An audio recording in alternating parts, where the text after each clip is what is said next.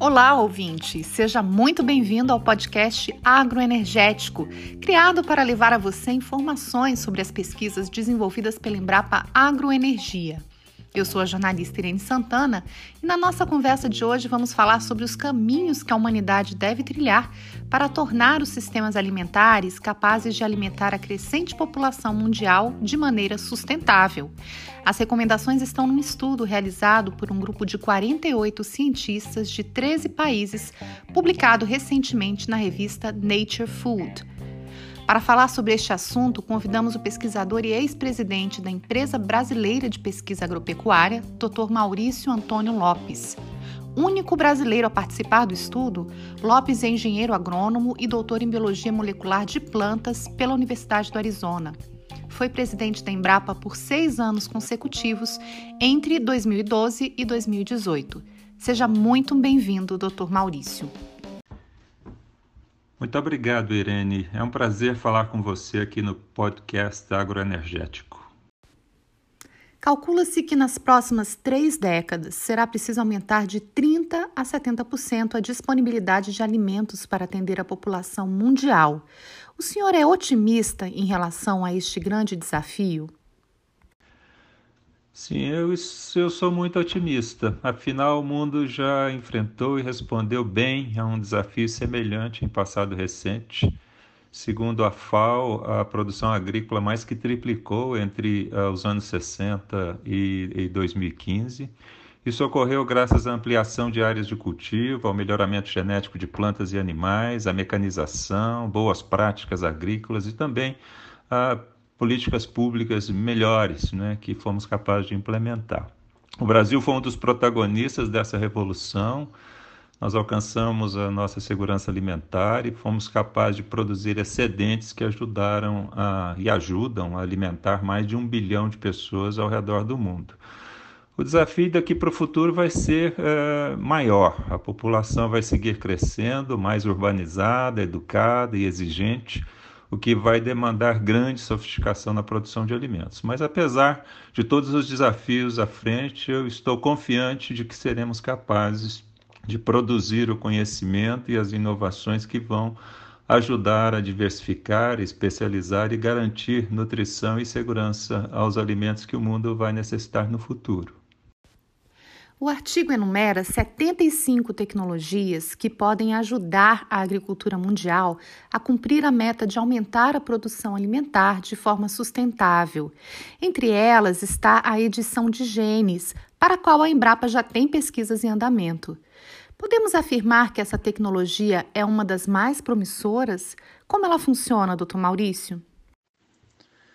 Sim, a edição gênica é uma dentre muitas tecnologias promissoras que estão se tornando realidade.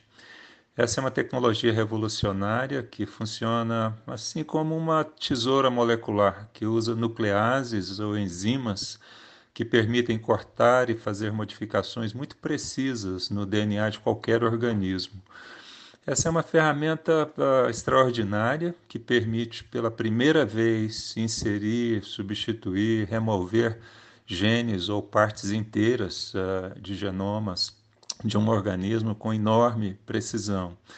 É, com essa tecnologia, nós vamos ser capazes de modular o material genético de plantas e animais com grande precisão para torná-los, por exemplo, mais resilientes e capazes de suportar estresses, né, como doenças, frio, calor excessivo.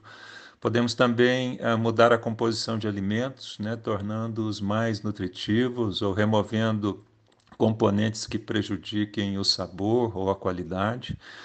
A Embrapa é, é, é, uma das pioneiras na aplicação dessa tecnologia no Brasil. Ela pode ser usada na soja para desativar genes com características indesejáveis, para favorecer uh, características associadas à qualidade de grãos e sementes, e pode também ser usada para modular a expressão de genes envolvidos em intolerância seca, na produção de biomassa, de componentes de plantas úteis, por exemplo, para a produção de energia, de componentes químicos para bioindústrias, dentre muitas, muitas outras possibilidades.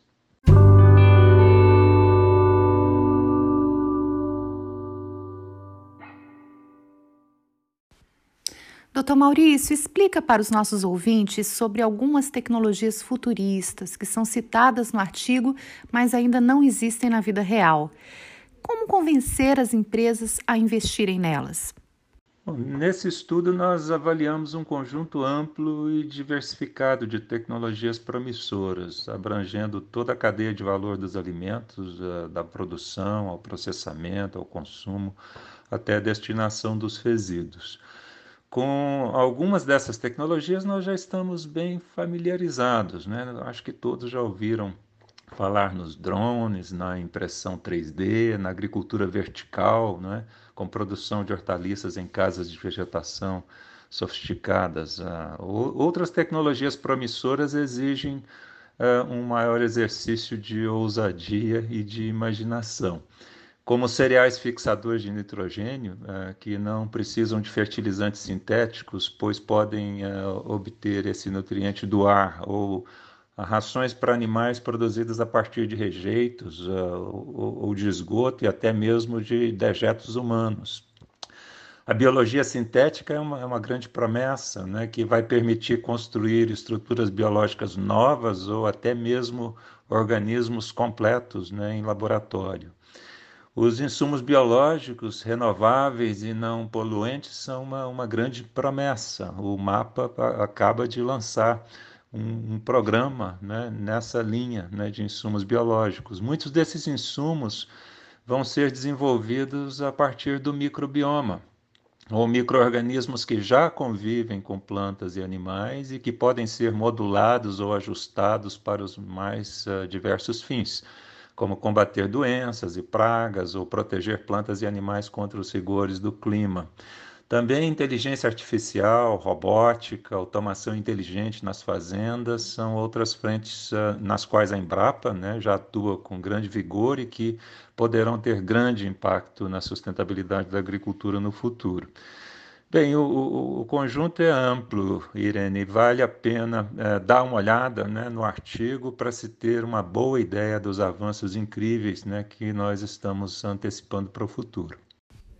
O artigo, publicado na Nature Food, faz uma importante ressalva ao afirmar que, para alimentar o planeta, é preciso ir além da oferta de inovações tecnológicas. O que isso significa exatamente?